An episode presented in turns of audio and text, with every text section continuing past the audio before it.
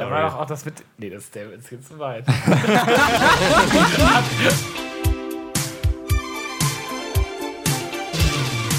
Hallo und herzlich willkommen zur zehnten Episode von Unfertig.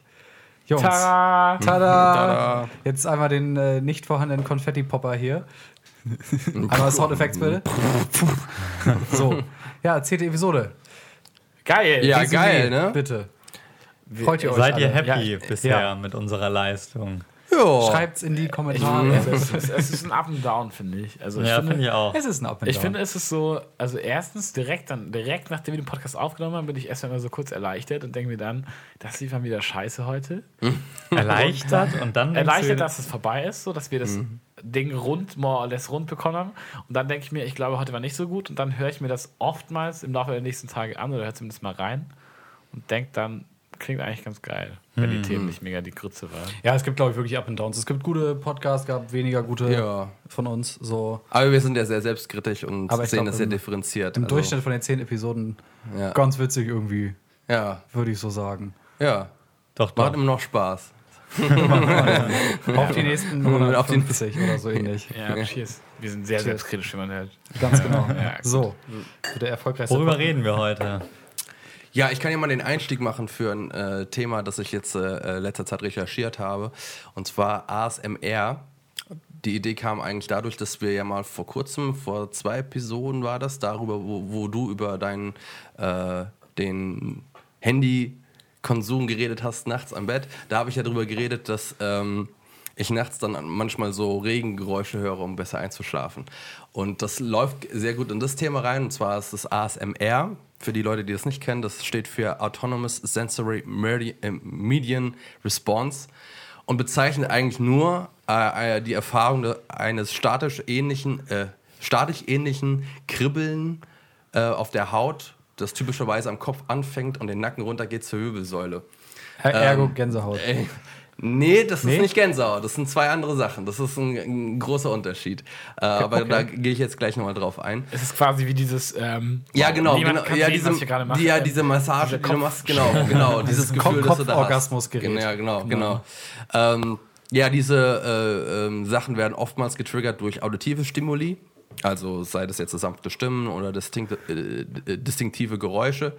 Und es gibt mittlerweile hunderte YouTuber, die diese ASMR-Erzeugung sich widmen. Das nur so ein YouTube-Ding? Oder? Ja, das ist ein großes YouTube-Ding. Ähm, So es fetisch, ist- fetischmäßig? aber da komme ich auch noch dr- drauf zurück. aber es gibt auf jeden Fall einen äh, fetischen Zweig von diesem ASMR.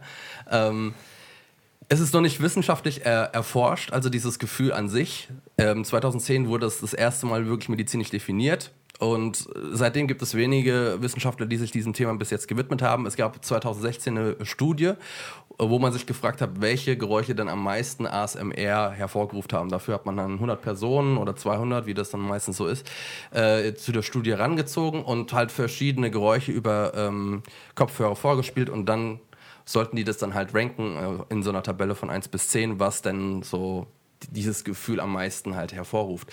Es hat sich her- herausgestellt, dass am meisten halt, wie gesagt, Flüstern ist, Aufmerksamkeit von anderen Personen, das Knirschen von Alufolie aus irgendeinem Grund. Ähm, Methoden, die weniger erfolgreich waren, waren dann solche Sachen wie einfach Lachen von anderen Personen oder äh, das Geräusch von Staubsaugern. Aber 80, aber das an, äh, 80 Prozent der Befragten ähm, haben sich danach, nach dieser Studie eingeschätzt, dass sie jetzt irgendwie glücklicher sind, dadurch, dass sie diese, diese Geräuschkulisse für eine Stunde sich gegeben haben.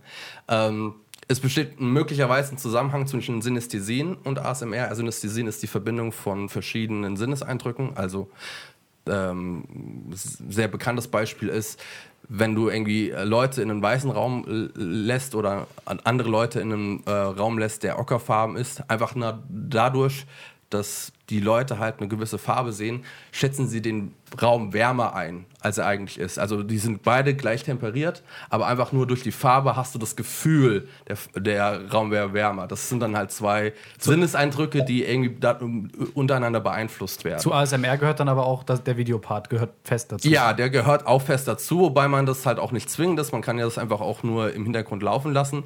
Ähm, es trennt sich halt in dem Sinne von Gänsehaut, dass man halt nicht dieses Gänsehaut, wirklich Gänsehaut bekommt, aber es ist nicht unbedingt komplett trennbar, weil manchmal kann man dadurch auch Gänsehaut bekommen. Also es ist jetzt nicht auch zwingend so, dass das äh, vollkommen einzeln auftritt. Aber das Interessante ist natürlich diese ganze YouTube-Community, die sich diesem ASMR gewidmet hat. Ähm, die benutzen dafür meistens biaurale Mikrofone. Ich weiß nicht, ob ihr davon mal gehört habt. Ähm, Nein. 3DO. Nein. Ähm, bestellt die beispielsweise her. Die kosten zwischen 500 und äh, 2000 Euro. Das besteht aus zwei Mikrofonen, die gegensätzlich ausgerichtet werden. Und dabei äh, repräsentiert ein Mikrofon jeweils eins der beiden menschlichen Ohre, also eins das linke, eins das rechte Ohr. Okay, ja. Und der Abstand zwischen den Mikrofonen sind äh, circa 19 Zentimeter, was halt die, äh, den, Circa. Z- z- 19,1 circa. was halt den äh, durchschnittlichen Ohrenabstand zwischen den men äh, menschlichen Ohren nachempfunden ist. Und dann gehen die Leute hin und gehen dann halt ins linke und ans rechte Mikrofon. Wenn du das dann später in diesen ASMRs hast, dann äh, ja, hörst du das dann halt erst, äh, wenn sie am rechten Ohr ist, auch an deinem rechten Ohr den Sound. Und also so kannst du halt so Flüstersounds halt wirklich Hört nachempfinden. Das, hört man das entsprechend am besten mit Kopfhörern? Ja, ne, ja, genau. Ich habe das nur einmal, ich habe einmal so ein Beispiel gesehen, da hat so eine Dame mit langen Fingernägeln eine saure Gurke gegessen vor einem Mikrofon. Ja, genau. Ähm, das hat mich ein bisschen ausgecreept. ja, es gibt, so es Das gibt auch nicht so seriös. Ich habe Nee. ich hab halt auch einen Selbstversuch gemacht damit, aber da komme ich gleich zu. Die abgefahrensten Sachen, die ich bis jetzt gefunden habe, sind erstens mal Küssgeräusche. Dann haben Leute dann zum Beispiel so Tic-Tacs genommen und dann irgendwie so dran gelutscht und irgendwie so irgendwie ihre, ihren Finger geküsst und das dann irgendwie für eine halbe Stunde lang. Was für Und Leute solche, machen solche, da? Videos, Also solche, diesen so, Content. solche Leute haben Vielleicht haben halt da auch zwei Millionen Fetisch für. Aufrufe mit solchen Videos. Das muss man sich mal Zwei, geben. Ja. zwei Millionen? Dann gab es jemanden, der hat irgendwie 30 Minuten lang nur Streichhölzer angezündet, so ganz langsam angezündet und dann. Zu zehn Packungen. Irgendwann riecht es Oder das Lustigste, Lustigste, was ich da gesehen habe, ist ein YouTuber, der 10 Minuten lang Bier öffnet. Der schüttelt das Bier dann vorher in so Dosen und dann macht er das dann halt so ganz langsam auf, sodass dann dieses zischende Geräusch so sich langzieht. Und wenn das, ne- wenn das erste auf ist, nimmt er das zweite Bier und macht das dann halt so lange, bis die halbe Stunde voll ist. Crack in the one. Aber wo es halt dann richtig abgefahren wird, sind so Rollenspiele. Also YouTuber geben äh, sich dann als fiktive Charaktere aus, wie beispielsweise Elsa von Frozen und reden dann halt auch so wie denen, aber dann halt auch in so einer Flüsterstimme. So, ja, ich laufe hier gerade übers Rosenfeld, was weiß ich, keine Ahnung, so eine Scheiße. Es gibt keine Rosen Ähm, in Frozen. Ja, Es ist Frozen da. ja, ich, lau- ich, ich baue gerade einen Schneemann, keine Ahnung, irgendwas so. Dann äh, Leute, die einen äh, virtuellen Haarschnitt bekommen. Das sind Leute, das ist ein Typ, der geht dann mit der äh, Schere dann ans li linke Mikrofon, ins rechte Mikrofon und man fühlt sich so versetzt, als würde einem gerade wirklich die Haare geschnitten werden. Super strange. Und Muss ich dann nicht das- mehr zum Friseur gehen? Depends. ja, Sieht halt depends, irgendwann scheiße ja. aus. Wenn du, wenn du einfach nur wegen der sozialen Komponente zum Friseur gehst, dann brauchst du da auf Ja, pass auf, nicht mehr das nächste Level ist dann jetzt zum- mittlerweile zum Friseur. Alternativen. Du Zum, kannst das nächste Level ist dann zum Friseur gehen und dabei das hören mit In-Ear-Kopfhörern. Und Das ist aber ein richtiger Mindfuck dann. Einer der erfolgreichsten YouTuber, die das machen, die machen die sogenannte Departure-Serie. Das ist ein Science-Fiction-Rollenspiel. Das ist eine Frau, die gibt sich als Mitarbeiterin aus für eine interstellare Reiseagentur Was? und ähm, behandelt dich dann so, also redet dann so, als, als würdest du mit dir wirklich ein Gespräch führen darüber, ja, sie wollen nach Alpha Centauri reisen, da gibt es diese Möglichkeiten, das Raumschiff, ach, sie können sich nicht das, äh, äh, äh, die Einführung leisten, dann müssen sie sich da, also so, die, die, die hauen dann wirklich so einen kompletten fiktiven Dialog raus mit der Person, äh, mit den Personen, die sie dann halt aber da das ist doch dann mehr wie ein klingt ja Hörspiel. mehr wie ein das ist, Hörspiel. es ist wie ein Hörspiel, aber dann halt auch in diesem ASMR. Also Kontext. geflüstert dann auch? Ja, die flüstert dann auch natürlich. Wird dann nur geflüstert immer? Nein, oder? das, äh, ja, also das, was ich jetzt gesehen habe bei ihr, das war auf jeden Fall geflüstert. Aber es ist dann halt auch unterstützt, gerade bei denen, diesen Science-Fiction-Ding, äh, visuell. Also da ist dann, sie hat sich dann auch irgendwie so ein Science-Fiction, so ein ähm, futuristisches Outfit angezogen, damit es halt so kohärent mit dem ist, was sie da halt sagt. Und diese Departure-Serie hat pro Episode 2 Millionen Aufrufe. Krank. Ähm, und es gibt auch ein ASMR-Subreddit mit knapp 200.000 Abonnenten. Also es gibt ja scheinbar eine Community, die darauf abgeht. Was dann halt auch hineinspielt in so eine Fetisch-ASMR-Sache mit virtuellen äh, Freundinnen, die dann dir irgendwelche Sachen ins Ohren flüstern, so als würdest du direkt neben dir im Bett liegen. Also das ist dann halt eine Sache, die es dann halt auch gibt natürlich. Darauf, ja. Mir erschließt sich, also ich verstehe das Ganze und ich habe mir ähm, das auch schon mal reingezogen, ähm, nachdem ich von dir davon gehört hatte. Was für ein Aber Video hast du dir denn genau angeguckt? Ich habe mir das, ich habe mir, ich wusste, dass wir, dass wir in diesem Podcast darüber sprechen wollen und ich dachte, ich hatte, so hatte ich das vor allem auf dem Schirm, dass es vor allem um diese äh, Berührungssache geht, um so Kratzen auf einem Schwamm oder so Klopfen ins Mikrofon und so. Und ähm, habe mir das dann gestern, als ich in der Bib saß, äh, mal angeguckt und habe aber sofort ein ganz komisches Gefühl dabei bekommen, mir in der Öffentlichkeit das anzugucken, obwohl es überhaupt nicht, also es war kein sexueller Kontext. Ähm, es war auch so eine, irgend so ein Best-of-Video, da war. Es hat aber leicht so einen subsexuellen Kontext. Komischerweise. Ja, Das, war, ja. das war eine Ja. Frau und auch ein Typ, also ich habe mir beides angeguckt, die halt einfach so äh, verschiedene Sachen machen. Also zum Beispiel ist sie so mit dem Fingernagel über so einen Kamm, also quasi, dass die einzelnen, ähm, dass von einem Kamm diese einzelnen ähm, Zähne. Zähne, Stacheln, whatever, so an dem Fingernagel reiben. Ich glaube, es heißt Zähne bei einem Kamm, oder? oder, ähm, Ja, ne? ich, ich kann es dir, nicht- ich dir nicht sagen. Kammzähne. Ähm, oder er hat so verschiedene Geräusche einfach erzeugt oder einfach so ähm, in den Händen gerieben mit so Plastikhandschuhen oder keine Ahnung. Also sind einfach ganz normale Geräusche, die man jetzt auch so easy erzeugen könnte. Aber komischerweise, wenn man so, genau, wenn man so eine Nahaufnahme sieht davon, wie einfach so Hände oder ein Mund an so einem Mikrofon sind und dann diese intensiven Geräusche, es wirkt irgendwie so, als sollte man das nicht in der Öffentlichkeit machen, obwohl ich gar nicht weiß, was dagegen spricht. Also die meisten Leute benutzen das ja, um einzuschlafen. Und ich habe ja dann auch einen Selbstversuch gemacht und dachte mir, okay, ich muss mich ja auf das Thema vorbereiten. Deswegen habe ich halt auch mal so eine Flüster-Session mitgemacht. Scheiße, Alter. Und ich muss sagen, es hilft, man bekommt dieses Gefühl, wenn man sich drauf einlässt. Aber es wäre halt, ich finde es halt mega creepy. Sorry. Also es ist halt so, das ist so, so eine Sache, wo du hörst eine wildfremde Frau, die dir irgendwas von ihrem Alltag erzählt, hörst du dir halt über Kopfhörer an. Und ich, sorry, das finde ich halt super creepy. Aber du musst, ich will das nochmal ganz kurz so ein bisschen aufrollen. Das Ziel von ASMR ist es, diese Reaktion zu bekommen.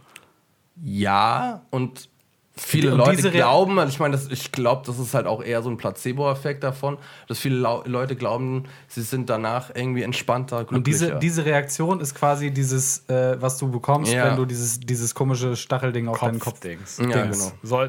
Ich glaube, es kommt natürlich auch an, darauf an, wie intensiv das ist. Das kann mich einfach entspannen. Ich habe aber auch gelesen, dass das, ähm, oder gehört, dass das manche Leute ähm, gibt, die das, äh, denen das gegen Panik, gegen Panikattacken und so hilft, dass die es einfach, dass die grundentspannt davon werden. Aber ich verstehe den Zusammenhang noch nicht ganz. Also klar, es hat die gleiche Wirkung.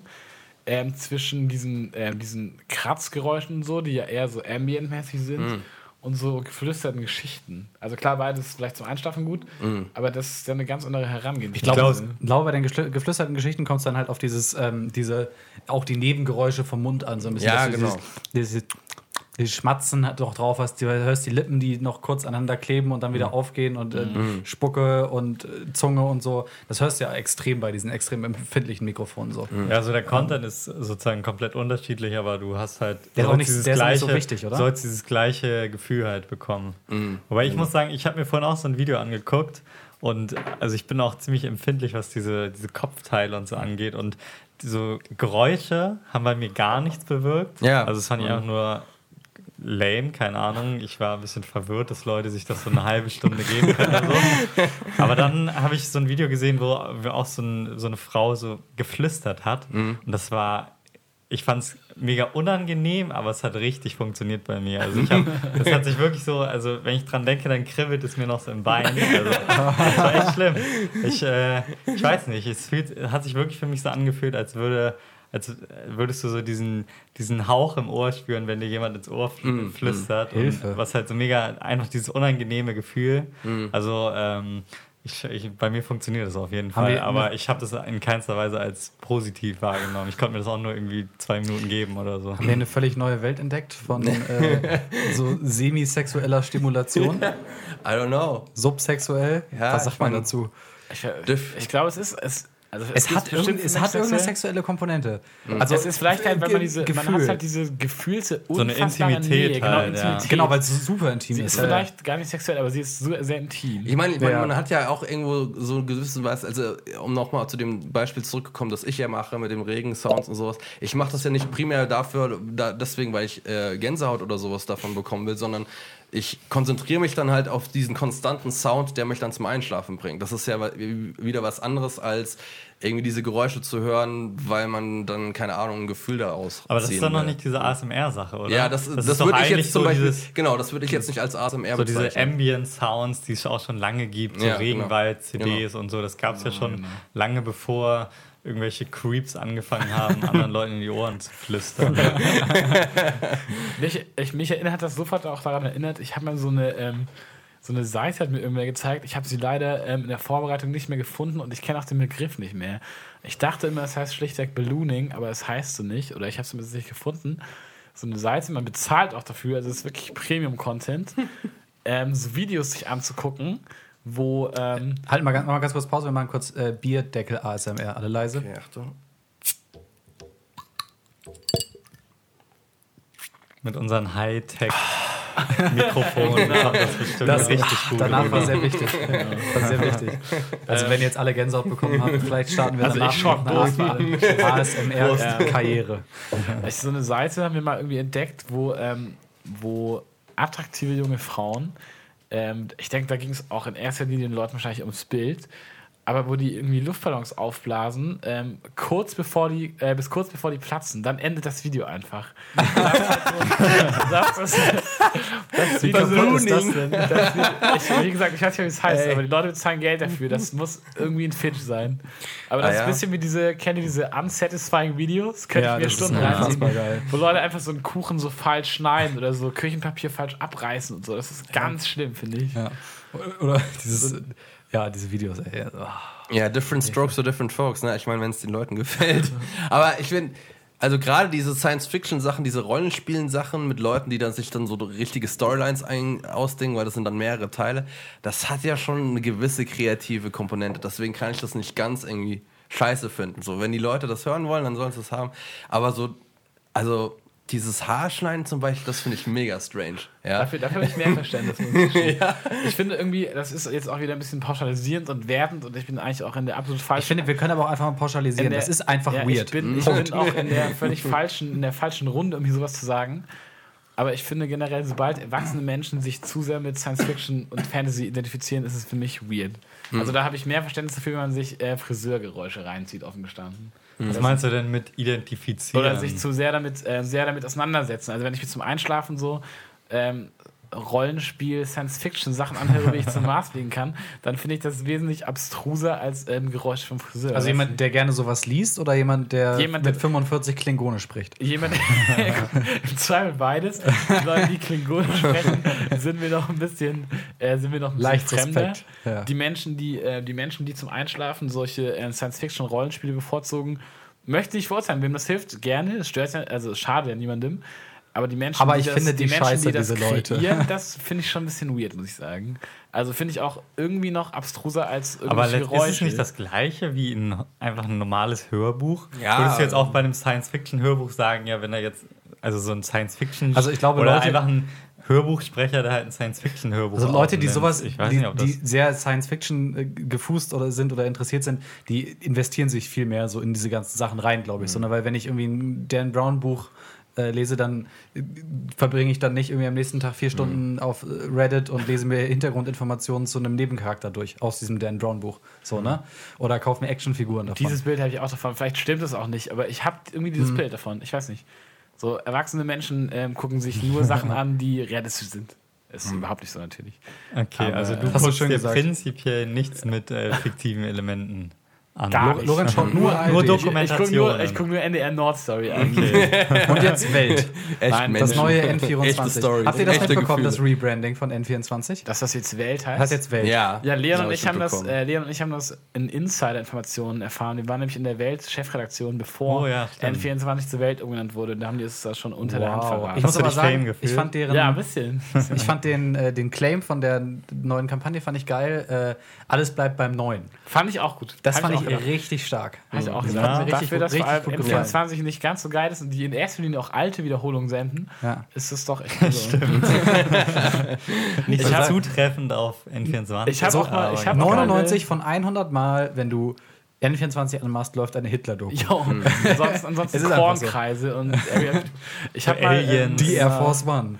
ich hab 100 mal, Jahre ähm, nach dem Menschen, ich habe mal von 1000 einem Jahre anderen, nach dem Menschen. von einem anderen Axel Springer Weltinsider ähm, erfahren, warum. sind so wichtige das, Menschen Das, das, kann man, das kann man sich auch ganz einfach erschließen, wenn man ein bisschen, sich ein bisschen Gedanken macht, ähm, warum es Sinn macht für so große Medienhäuser, sich einen Dokumentarsender anzuschaffen, so wie Axel Springer es mit N24 gemacht hat.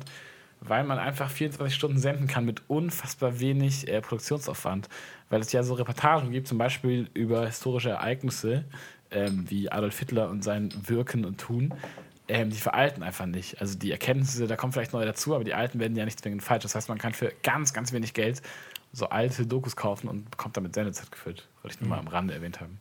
Betreiben diese Kanäle eigentlich auch wirkliche äh, investigative Arbeit oder ist das nur Aufbearbeitung, Aufbereitung von Inhalten? Weil Ich ich habe hab- immer gedacht, dass das auch der Sinn ist, dass, ist, äh, also dass dann Leute sich Du meinst, dass N24 eine Hitler-Doku produziert? Genau, ja. Oder und Kann sich ich halt damit äh, befasst und dadurch dann für das Medienhaus ist eine auch als Frage. Quelle dient. Die, Ich habe die es Zeit halt hat lange nicht gesehen. Also was ich weiß, ist, dass halt Porträts immer, also jetzt mal, das ist aber nicht nur auf N24, das ist auf jeglichen Nachrichtensender oder ARD, ZDF, dass für berühmte Persönlichkeiten halt immer eine Redaktion schon einen Film vorproduziert, bevor diese Personen sterben. Das ist der Grund, warum man beispielsweise, wenn irgendwie, was weiß ich, als Loriot gestorben ist, am gleichen Tag ist irgendwie eine drei Stunden Dokumentation über sein Leben, dass die halt zum ersten Mal rausgekommen ist. Das liegt daran, dass die Sachen vorproduziert werden. Quasi für bestimmte be berühmte Persönlichkeiten. die bald abkacken könnten. die, die, die, wo es absehbar ist, dass die bald Ja. sterben, werden die jährlich für diese Dokumentation weitergeführt und dann könnte man genauso sagen, so, ey, der hat äh, gestern ist er gestorben, alles klar. Das- Zack, das- finalisier das Ding, runter das raus und sende es einfach. Und ich kann mir vorstellen, dass für solche Sachen halt auch Leute Redaktionsarbeit im Hintergrund machen. Gibt es eigentlich irgendwann genug Hitler-Dokus? Ich weiß, ich weiß es nicht. Die Frage ist, Nein. ist dieses, ist erstens ist die Thematik irgendwann ähm, genug aufgearbeitet? Ich glaube Nee, nicht. ich meine nicht aufgearbeitet. Und Zweitens, die werden doch sich, irgendwann sie redundant. sich durch Dokus aufarbeiten. Genau, das ist. Das wird doch redundant Frage. irgendwann. Ich, Ich meine, wenn es schon. dann irgendwann 550, ist, wahrscheinlich gibt es viel mehr deutschsprachige, vier Stunden lange Hitler-Dokus. Man muss auch sagen, bei N24 gibt es vielleicht zehn Hitler-Dokus, die immer wieder laufen. Das ist jetzt nicht so, als würden die Mein jede Favorit, Woche ist, wieder eine mein, Fa- mein Favorit ist, den ich, den, den ich auch kenne mittlerweile, den ich auch bestimmt schon hundertmal im linearen Programm von N24 gesehen habe, ist äh, Hitler böse Bauten. Also die Architektur von Speer. Speer. Ja, Albert Speer. Speer, ja. Albert Speer. Ähm, äh, und äh, diese Doku läuft wirklich einmal die Woche auf N24. Ich glaube, das, voll Problem, das Problem generell, ich, glaub, man könnte wahrscheinlich durch Hitler-Dokus ähm, oder durch Nazi-Dokus generell noch viel mehr Wissen vermitteln, wenn man, obwohl es ist halt jedes Detail schon so breit getreten worden, aber ich glaube, das Ding ist nicht mal, dass sie sich immer auf verschiedene ähm, Teilaspekte fokussieren, sondern dass immer wieder das Gleiche in einer neuen Doku verpackt wird, oder? Hitlers Aufstieg, Hitlers Fall, Ja, Hitlers Aufstieg. Damit habe ich ja nicht so das Problem. Ich habe eher dieses, dieses, dieses, äh, so, wer war Hitlers Geliebten? Weißt du, so, so Sachen, wo du denkst, what the fuck, So, was, was, was hat das mit dem Thema zu tun? Was interessiert mich das? Aber so, oh ja, es bringt Quoten, weißt du, mal gucken hier, so ein bisschen Privatleben von ihm durchstöbern. Ach, der hatte nur ein Ei, so Sachen, weißt du, da denkst du, what?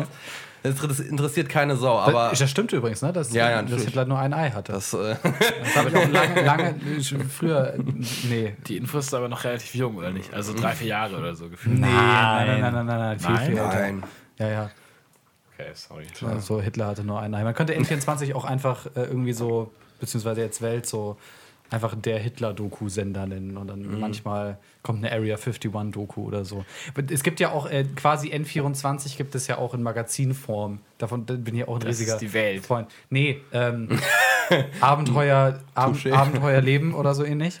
Das ist von ihr- N24? Nein, Mann, es geht um den Inhalt. Ach so. Ähm, diese Magazine, die auch immer jedes Mal eine Verschwörungstheorie auf der. Äh, ja, ja, na, na, ja. Ihr wisst, welches Magazin ich meine, so, ne? Ja, stimmt. So, die geheime Geheimorganisation, die die Welt in Wirklichkeit regiert. Oder hat Hitler wirklich UFOs gebaut?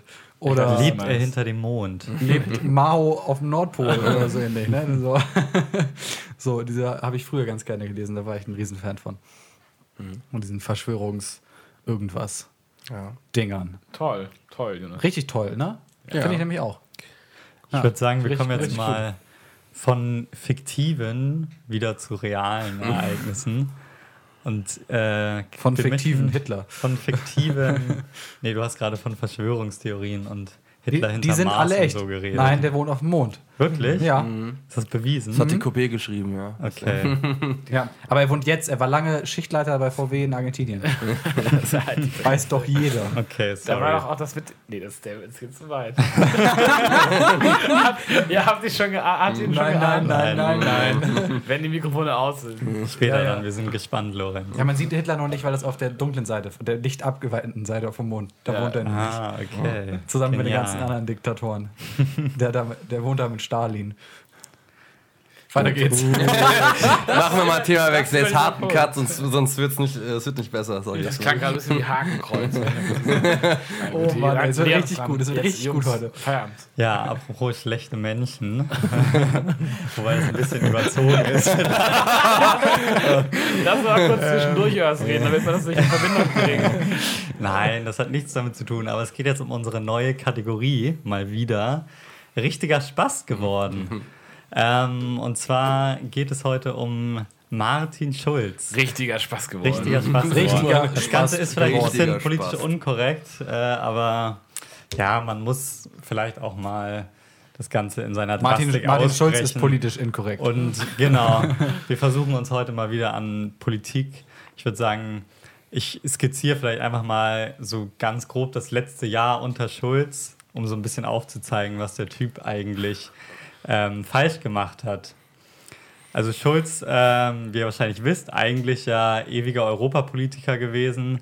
Seit 94, glaube ich schon, war dann auch zwischenzeitlich ähm, EU-Parlamentspräsident und scheint die ganze Sache auch ganz gut gemacht zu haben. Ich glaube, wir haben jetzt alle nicht so krass Ahnung von Europapolitik, aber er war zumindest auf jeden Fall ein sehr bekennender ähm, Europa, Europäer, was ja auch schon was Besondereres ist, heutzutage mehr oder weniger.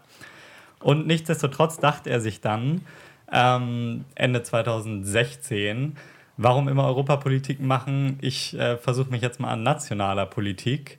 Und er hatte ja auch ähm, damals schon einen ganz guten Ruf, sich auf europäischer Ebene erarbeitet und deswegen auch in der SPD geschätzt gewesen, kam deswegen wie gelegen, weil die SPD eh gerade Personalprobleme hatte bezüglich der Kanzlerkandidatur.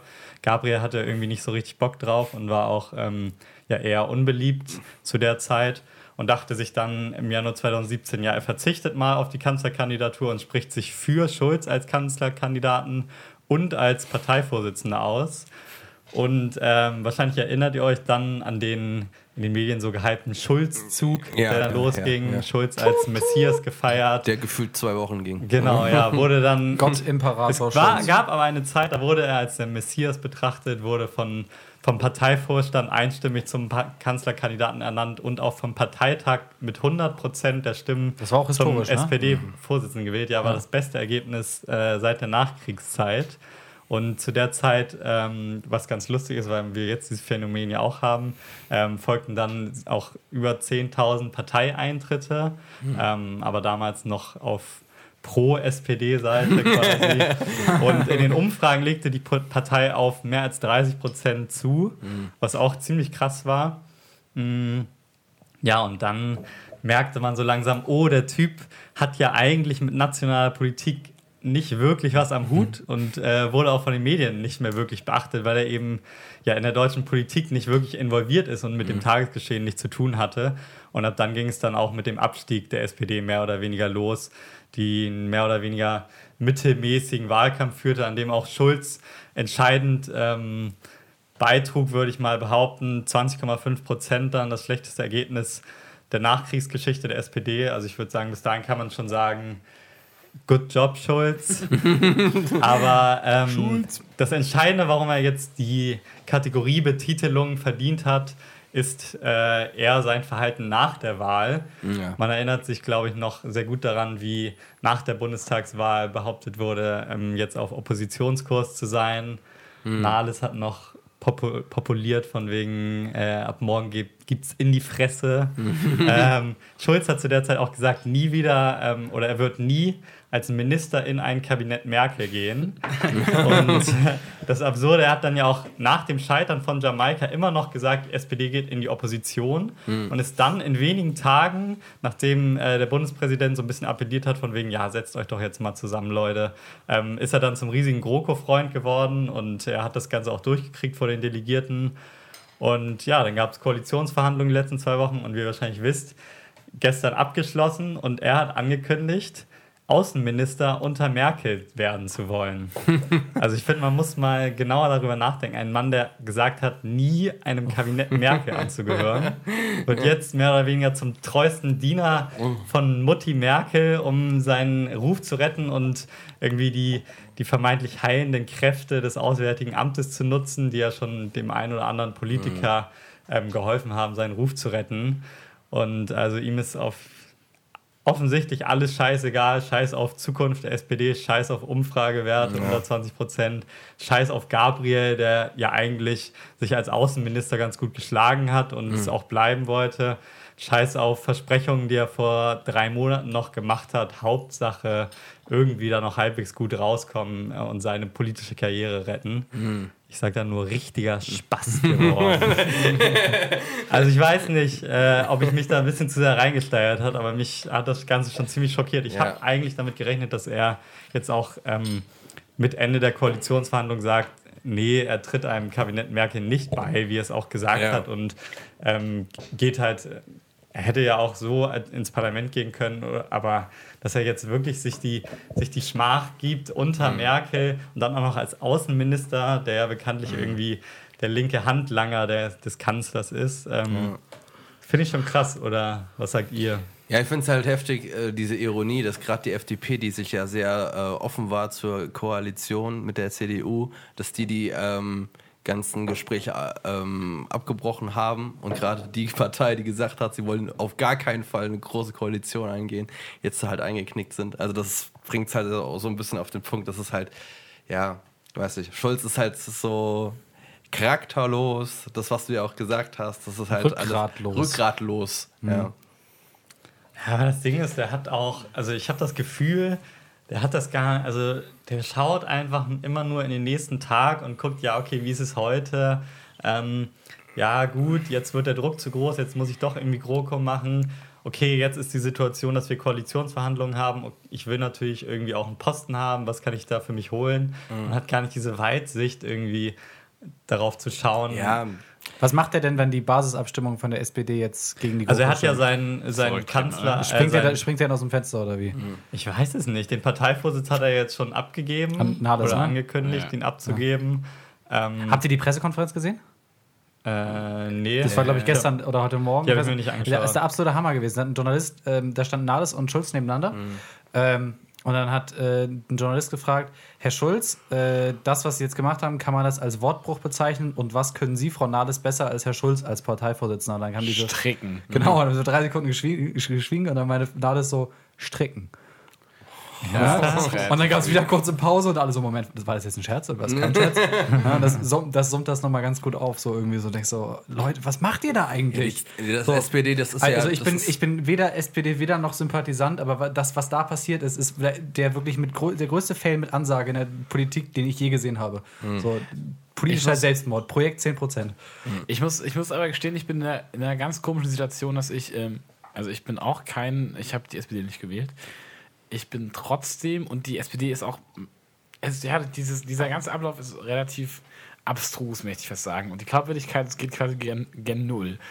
Aber die, die Ergebnisse der Koalitionsverhandlungen, die ich bisher so mitbekommen habe, also die Verteilung der, äh, die Verteilung der Ministerien, der Ressorts, ähm, entspricht doch eher meinen Vorstellungen, als, als wenn es anders wäre. Also, dass Martin Schulz halt noch Teil davon ist, ist halt wirklich so Ja. Fragwürdig. Aber ich würde sagen, ich habe lieber, aber das ist auch einfach politische Ansichtssache, aber ich habe lieber eine GroKo, in der eine SPD, der man offensichtlich nicht mehr wirklich trauen kann und die ähm, ihre Meinung quasi täglich ändert, ähm, wichtige Ressorts begleitet, als wenn sie wirklich so gar nichts durchgesetzt hätten. Wenn sie Ja, schon, klar. Der Koalitionsvertrag hätte schlimmer kommen können. Und die, die haben ganz gut verhandelt, haben gute Posten. Wobei die Posten natürlich auch, ja, okay, man muss, man muss zugeben, jetzt Finanzministerium und Außenministerium sind zwei ganz gute Ministerien, um Ja. auch ähm, jetzt Einfluss vor allem was Europapolitik angeht, ähm, das deutlich, ähm, ja, also mehr nach Europa gerichtet äh, zu gestalten, wo die SPD jetzt auch Möglichkeiten hat. Aber ähm, ja, jetzt nur an den Posten zu sagen, das ist jetzt ein ganz toller Koalitionsvertrag. Ja, nee, will ich nicht ähm, sagen. Ist jetzt auch nicht unbedingt das Allheilmittel. Abgesehen davon ist auch die Frage, ist denn ein toller Koalitionsvertrag gut, wenn man eigentlich gar keine Koalition machen wollte? Also, es wird mich auf jeden Fall nicht darin bestärken, äh, in meiner nächsten Wahlentscheidung mich für die SPD auszusprechen. Ähm, das ist aber auch, glaube ich, absehbar, dass man durch so eine Politik oder durch so eine Entscheidung keine neuen Stimmen gewinnen kann, also gar nicht. Aber Ja. Also das ist halt, das Imageproblem hat die SPD ja schon seit Jahren. Das war ja eigentlich schon, keine Ahnung. Ähm, die haben halt einfach Leute da teilweise, die einfach nur Scheiße labern und ähm, auch Werbekampagnen, die abs absolut katastrophal sind. er ist Ähm, halt so eine, so eine richtig, so eine richtig uncoole Partei, leider. Also so So, todesuncool. ja, so kann man es, glaube ich, auf den Punkt bringen. aber das ähm, ist, würde ich sagen, bei der CDU jetzt nicht anders. Die, haben hat aber die haben zumindest ganz- eine die Schiene, weißt CDU du? hat äh, erstmal ein Rückgrat und zweitens hat, hat sie auch, ja genau, eine Schiene. Das ist irgendwie Ja. eine klare... Auch wenn es eine konservative ist, wenigstens eine klare so- würde ich Linie gar nicht so behalten. Das würde ich nicht. bestreiten. Ich würde nämlich sagen, dass man jetzt an den Koalitionsverhandlungen ganz klar sieht, dass die CDU selber auch und vor allem Merkel Schiss vor der SPD-Basis hat und deswegen, also warum, warum glaubt ihr, hat die SPD mit diesem Ergebnis von 20 Prozent, also das schlechtere Ergebnis, deutlich schlechter nochmal als 2013, das prestigeträchtige Finanzministerium bekommen, was sie vorher nicht bekommen haben, was äh, auch für ziemlichen Unmut bei der CDU gesorgt hat, weil Merkel eben selbst auch Angst hat, dass die Basis der, äh, der SPD dagegen stimmt und sie um jeden Preis dafür sorgen wollte, dass sie ähm, ihren Posten behält. Also ich finde, das ist jetzt auch nicht so das krasse Rückgrat zu sagen, ähm, wir machen jetzt eigentlich mehr oder weniger ähm, sozialdemokratische Politik, damit die CDU irgendwie noch in der Regierung bleibt. Ja, ich glaube, das kam eher durch die, durch die Koalitionsgespräche, die vorher abgebrochen wurden, dass da eher der Kurs halt dorthin ging, zu sagen, okay,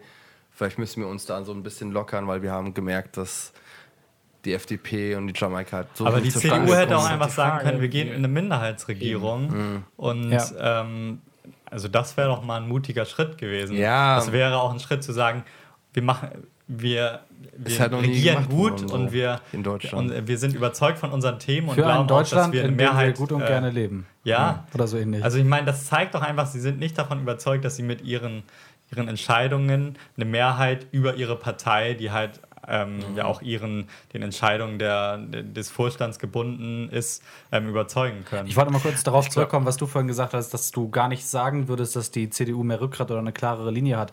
Ähm, objektiv betrachtet mag das so sein, aber subjektiv, imagemäßig ist es so. Und das ist jetzt letztendlich, glaube ich, das irgendwie, was jetzt für, wirklich für die großen, äh, für die großen Wählerschaften zählt. So, das geht irgendwie. Wir sind im postfaktischen Zeitalter. Ist, ich weiß nicht, Gefühle das, zählen mehr als Fakten. ist das denn imagemäßig so? Also ich, ich, würde glaube, sagen, dass ja. die, Ja, ich würde Ja. sagen, ja. Also ge- imagemäßig ist die CDU äh, klarer in ihrer Linie als die SPD. Also das will ich auch nicht abstreiten und ähm, von links der CDU betrachtet ist die CDU auf jeden Fall konservativ. Ja, klar. Aber, ähm, aber von ähm, aus Sicht eines klassischen CDU, wie das betrachtet, der schon immer CDU wählt, ich weiß nicht, ob die da eine klare Linie erkennen. Und ich glaube auch, dass wenn es Ja, jetzt eine also Abstimmung, diese- klar. wenn es jetzt eine Abstimmung in der CDU-Basis geben würde über den Koalitionsvertrag, ähm, ich weiß nicht, ob der, ob die davor nicht ähnlich viel Angst haben müssten wie die SPD aktuell. Ich glaube, ganz ja. schwer einschätzen. Ich glaube, ja. Und also jetzt auch äh, im Hinblick auf äh, den Koalitionsvertrag und äh, die Ministerien, die sie abgegeben haben. Ich bin mir ziemlich sicher, dass, also ich bin mir auch nicht sicher, ob Merkel überhaupt die Legislatur überlebt. Und wenn, dann wird natürlich, hat sie ja schon gesagt, dass sie ihre letzte ist, aber sie würde auch nicht nochmal ähm, ja, die Zustimmung der Partei bekommen, weil ähm, sie eben gerade nicht mehr das macht, was, was, äh, wovon ihr redet, nämlich Rückgrat zeigen und zu sagen, nee, wir sind gegen Atomkraft, wir sind gegen, äh, keine Ahnung, komplett offene Grenzen, sondern was sie halt macht, ist, okay, ja, das ist jetzt irgendwie die Stimmung des Volkes und die nehme ich jetzt auf, diese Meinung. Was an sich gut war bei vielen von ihren Entscheidungen, weil sonst hätten wir halt jetzt immer noch kein, äh, wären wir immer noch voll in der Atomkraft drin, unter anderem jetzt als Beispiel. Äh, aber das ist halt nicht, glaube ich, nicht so die Vorstellung der CDU zu sagen, wir Ja, übernehmen wir- einfach alle genau, Positionen, genau, die genau, irgendwie genau. gerade Ja, ähm, das, Das Volk ist- äh, haben aber- möchte. Ja, aber das ist, glaube ich, halt Teil des Erfolgs. Das muss man ganz klar sagen. Von Merkel, ja, Ja. auch nur bis jetzt. Und ich, ich Ich weiß nicht. Aber Mutti wird doch immer Kanzlerin bleiben. Für immer, bis Immer. wir sterben. bis wir sterben. Nein, noch viel länger. Die wird so wie die Queen. Ich meine, so elfjährige Kiddies kennen halt nur Wir Angela stellen. Merkel. Ja, richtig. Wann, 2000, wann war das? 2006? 7 als sie? 2005. 7? 5 schon? Ja. Ja. Ja, fünf. Stimmt, da war Schröder. Ja, doch. Hast du, hast du jetzt gerade, hast Leon gerade gesagt 2005 und dann hast du, ah ja, stimmt, 2005. Nee, doch, ja. nein, Oder doch, Schröder jetzt so. doch, doch, doch, doch, doch, doch, doch, doch, doch. Ich habe mir Ja. neulich nämlich das noch angeguckt. 26.09. Ja. Misstrauensvotum. Nein, nein, nein, das war der 24. Ich weiß noch, als wäre es gestern gewesen. Da hat, da hat Merkel Schröder gefeuert. Mann, du, du warst doch da schon fast wahlberechtigt. You're fired. Ähm, Nicht ganz. nicht ganz, nee. Aber jetzt nochmal, um auf Schulz zurückzukommen. Glaubt ihr nicht, dass ihm das selber auch mega unangenehm ist?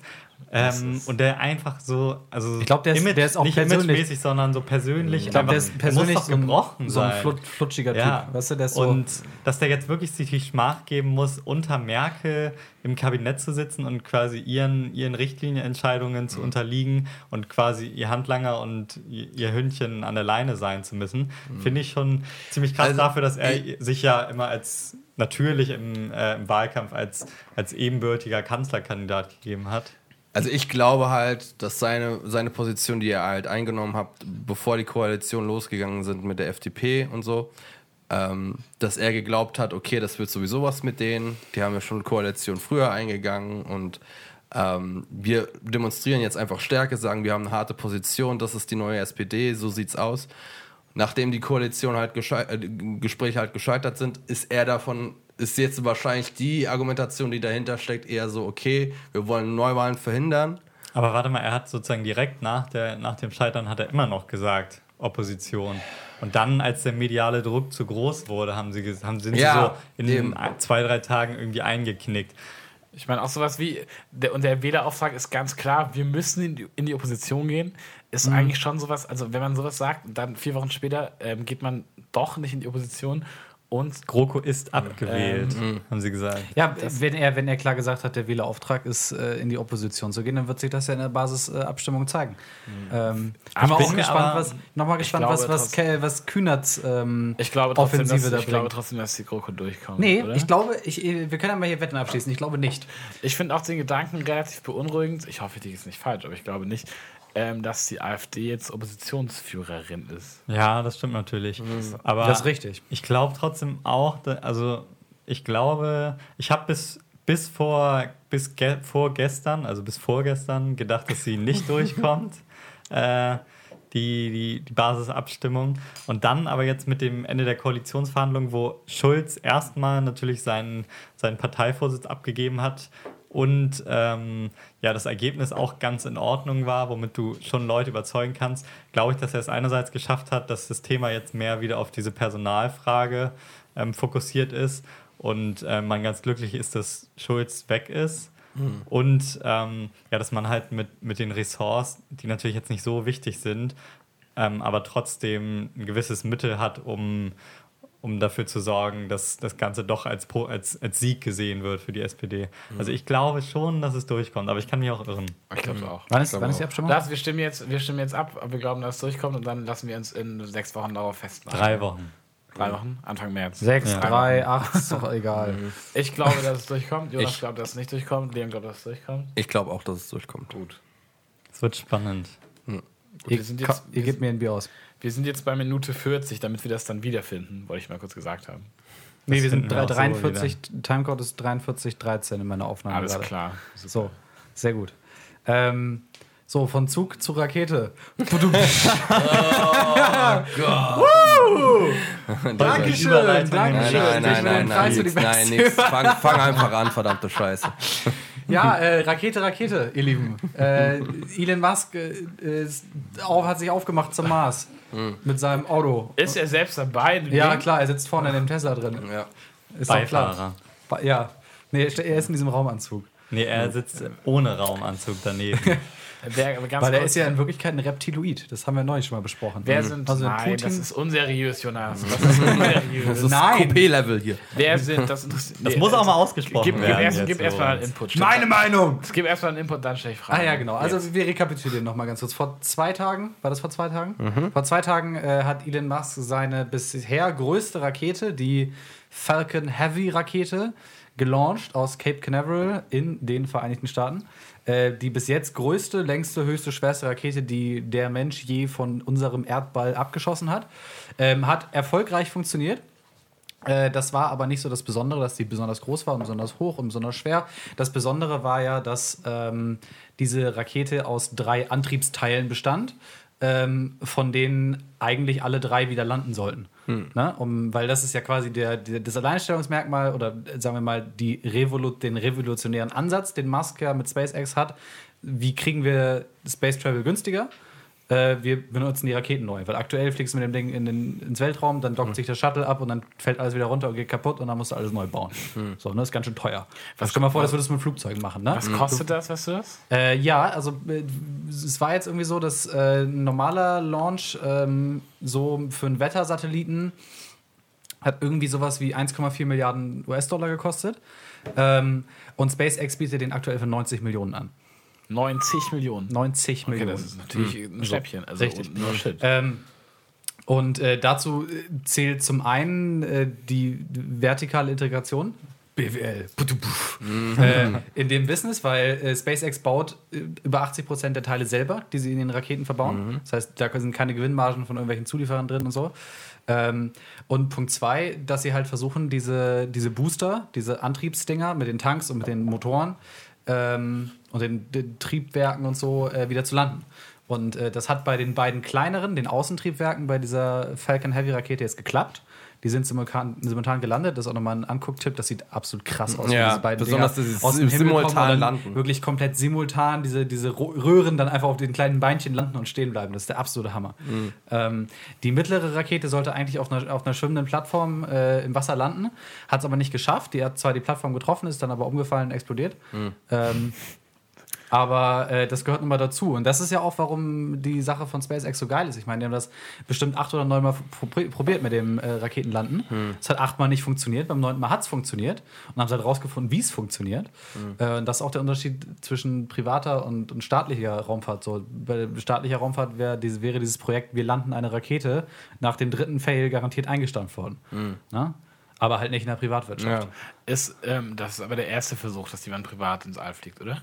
Gab es das schon mal ernsthaft? Mm, Es Ja. hat nicht der von Virgin Dingens auch mal geflogen? Es gibt, es gibt, es gab auf jeden Fall ähm, Raketenprogramme, äh, Programme, die von auch größeren äh, Forschungsfirmen gestellt wurden, Ja. wo Privatleute gefragt wurden, okay, stellt mal Projekte vor Ja. und wenn er die äh, in, in die Umlaufbahn bekommt, dann bekommt er da das Preisgeld dafür. Ich weiß aber nicht mehr, wie dieser Contest heißt. Genau. Und äh, SpaceX fliegt halt mittlerweile ähm, auch viele Aufträge für die NASA, so zur ISS und so, mit ihren kleineren Raketen. Ähm, und hat auch mittlerweile, ist also die normalerweise äh, ist die, der Verband oder die Firma, die normalerweise die Sachen für die NASA ins All schießt, äh, ist diese ULA, diese United Launch Alliance. Ähm, die schießt normalerweise so Wettersatelliten oder Proviant für die ISS oder so ins All. So. Ähm, und mittlerweile macht ähm, SpaceX mehr für die NASA als diese ULA, die das fast 60 Jahre lang gemacht hat. Also. Ähm, ja, und äh, das ist halt echt super, super krass. Und ähm, Elon Musks Plan ist es, äh, natürlich Punkt 1, das oberste Ziel von SpaceX ist es, zum Mars zu fliegen. Ähm, und Ziel 2 ist es, äh, die Kosten für einen Launch auf äh, 10 Millionen Euro runter, oder 10 Millionen Dollar runterzuschrauben. So, und dann ergeben sich natürlich völlig andere Möglichkeiten für wir fliegen in den Weltraum. Ja. So, ne? Wie viele, wie viele Leute bekommen denn so ein Ding? Also wenn man das zum Tourismus ausbauen wollen würde. Das, das kommt im nächsten Schritt. Die bauen gerade an ihrer äh, BFR-Rakete. Ähm, BFR steht für Big Fucking Rocket. Das, das ist kein Scherz. So ist die Modellbezeichnung. Big Fucking Ah, ich habe Rocket. so ein Video dazu gesehen. Das Big ist diese fucking rocket. zivile ähm, Ja, das ist, Raketenfortbewegung. das ist aber das ne? ist mehr so ein Zweitnutzen davon. Es ist grundsätzlich erstmal eine, eine gro riesengroße Rakete, die ist nochmal doppelt so hoch und doppelt so groß wie die Falcon Heavy Rakete, ähm, wo halt viele Leute, so 120, 150 Leute, es könnten viel weniger sein. Habe ich gerade mir ausgedacht, ich weiß es nicht. Viele Leute. Das passiert mir so oft in diesem Podcast. Ich denke mir, fuck, ey, das kann man Das sich ja anhören. Name. Ich kann darauf so festgenagelt werden. Es können viel weniger sein. Viele Leute, so verhältnismäßig viele Leute, ja. Wir schauen äh, können damit äh, durch die Gegend geflogen werden. Ähm, und äh, Musk hat gesagt, dass äh, die Intention dieser Rakete ist, äh, interplanetare Kolonisation zu ermöglichen. So. Ähm, und ich finde, man muss sich immer wieder in in den Kopf rufen, dass SpaceX nur zu einem Ziel gegründet wurde, und nämlich zum Mars zu fliegen und da äh, eine Station und eine Kolonie aufzubauen. Ähm, und äh, genau, und diese Big Fucking Rocket wollen sie jetzt im nächsten Schritt weiterentwickeln und äh, damit Missionen fliegen und damit wahrscheinlich auch Leute zum Mars fliegen, zum Mond ähm, und so. Und ähm, die kann in zweiter Instanz auch, sagen wir mal, in niedrigerer Atmosphäre Leute von A nach B auf der Welt fliegen. So, und sehr schnell. So, Ja. wir sprechen so halbe Stunde New York, London. So, dreiviertel Ne? So, so Geiler wirklich, Scheiß. wirklich schnell. Ähm, Ganz kurz, ja. Ähm, ich weiß nicht, wie viele Leute da reinpassen, das kann ich nicht so schnell erkennen, aber ähm, die Kosten, ähm, die Flugkosten pro Person zum Mars sollen damit ähm, auf ähm, 100.000 US-Dollar gesenkt werden. das ist halt absolut greifbar, ne? Ja, das ist auch ähm, also bezahlbar, in Anführungszeichen.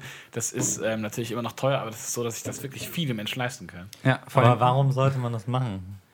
Weil du Bock drauf hast, weil Das du die Erde scheiße Also findest. ich finde viel krasser die Vorstellung, jeder Punkt der Erde kann in weniger als 60 Minuten erreicht werden.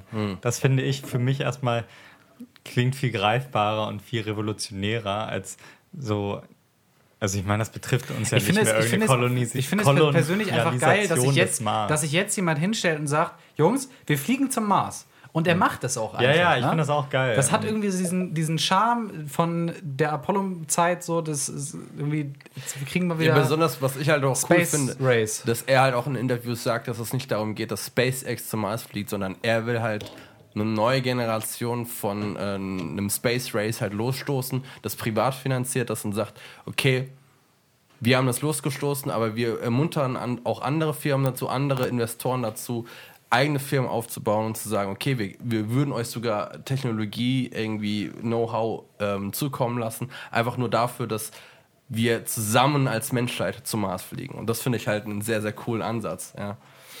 Ich meine, man kann, ähm, ich habe überhaupt keine Ahnung, wie die Zahlen sind, aber kann man das unterschreiben? Ist, macht das schon großartig Gewinn oder ist das bisher mehr so, dass er sagt, er will die Menschheit nach vorne bringen? SpaceX macht keinen Gewinn. Das ist auch nicht sein Ziel. Ähm, Eben, das ist- das ist auch wirklich im, so ein eher- Spa- SpaceX ist ja auch im Gegensatz zu Tesla keine öffentliche Firma. Du kannst ja keine Aktien von SpaceX kaufen. Er hat ja gesagt, äh, er macht äh, aus, ähm, aus SpaceX erst ein börsennotiertes Unternehmen, wenn sie zum Mars geflogen sind. Okay. Weil er will nicht abhängig von irgendwelchen Shareholdern, von irgendwelchen äh, Anteilseignern, das ist das gleiche auf Deutsch, ne? Ähm, ich, klingt äh, oder von irgendwelchen Vorstandsräten oder so abhängig sein. Er will einfach mit dieser Firma zum Mars fliegen, kostet es, was es wolle. So. Das ist wirklich das einzige Ziel von dieser Firma.